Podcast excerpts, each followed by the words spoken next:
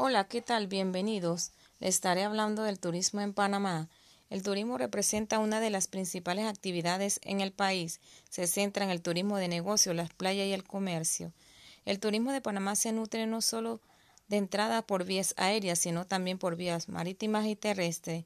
También posee una variedad de sitios turísticos que no puedes dejar de visitar, entre ellos el Canal de Panamá, la Calzada de Amador, San Blas, Boca del Toro, entre otros. Si desea degustar algo distinto, puedes visitar las diferentes playas, resorts y hoteles, y así ayudarás a Panamá a que su turismo sea más relevante. Se despide de usted Lindsay Camaño. Hasta pronto.